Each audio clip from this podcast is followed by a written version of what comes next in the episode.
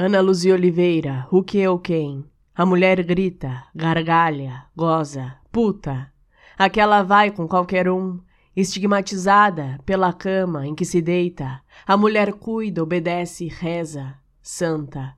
Aquela que faz aquilo que esperam, escravizada pela casa que serve. A mulher rompe, corta, sangra. Gente, aquela que é independente do que quer que seja condicionada cada vez menos pela imposta resignação.